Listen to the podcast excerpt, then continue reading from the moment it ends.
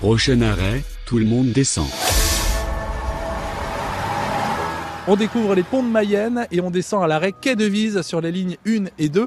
Renaud Panlou est guide conférencier au Pays d'Art et d'Histoire Coëvron-Mayenne. Quel est le plus ancien pont euh, de Mayenne? À Mayenne, le plus ancien pont, c'est donc euh, le pont Notre-Dame, qui est le pont euh, médiéval, attesté donc dès le 9e siècle. Avant ce pont-là, il n'y a pas moyen de traverser la Mayenne ici, sur Mayenne, au pied du château, là comme on se trouve. Donc le premier pont, le pont Notre-Dame, qui est certainement reconstruit donc à, la fin du Moyen Âge. Et c'est au moment de la au 19e siècle que tout va être bouleversé ici à Mayenne. On va percer de nouvelles rues, puis au fur et à mesure, on va construire de nouveaux ponts. Donc le pont aujourd'hui qu'on appelle le pont James McCracken, en face de la nouvelle traverse, construit donc vers 1825-1827.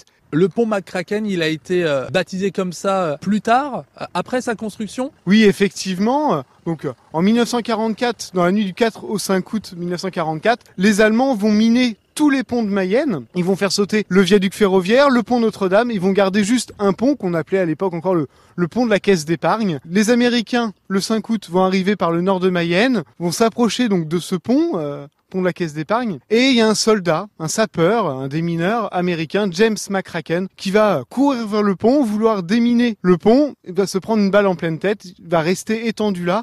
Et donc, en hommage à ce soldat qui s'est sacrifié pour sauver la ville de Mayenne, on va donner le, le, nom au pont. Donc finalement, ce pont McCracken, c'est le seul qui va survivre au bombardement de la Seconde Guerre. Oui, effectivement. Donc après la Seconde Guerre mondiale, on va refaire un pont Notre-Dame. Au début, c'est un simple pont de bois soutenu par des bidons, donc très très instable. Et c'est en 1949 qu'on va reconstruire ce pont à l'identique de ce qu'il était donc avant la guerre. Et l'ancien viaduc ferroviaire, lui, ne sera pas reconstruit on avait un très beau viaduc en fer euh, typique de la fin du 19e, début du 20e siècle. Bah là, on décide de pas le reconstruire parce que la ligne Mayenne-Landivy, elle n'est plus utilisée à ce moment-là. Donc on décide en 1970 de construire un viaduc routier, donc toujours accessible aujourd'hui pour les voitures et les camions.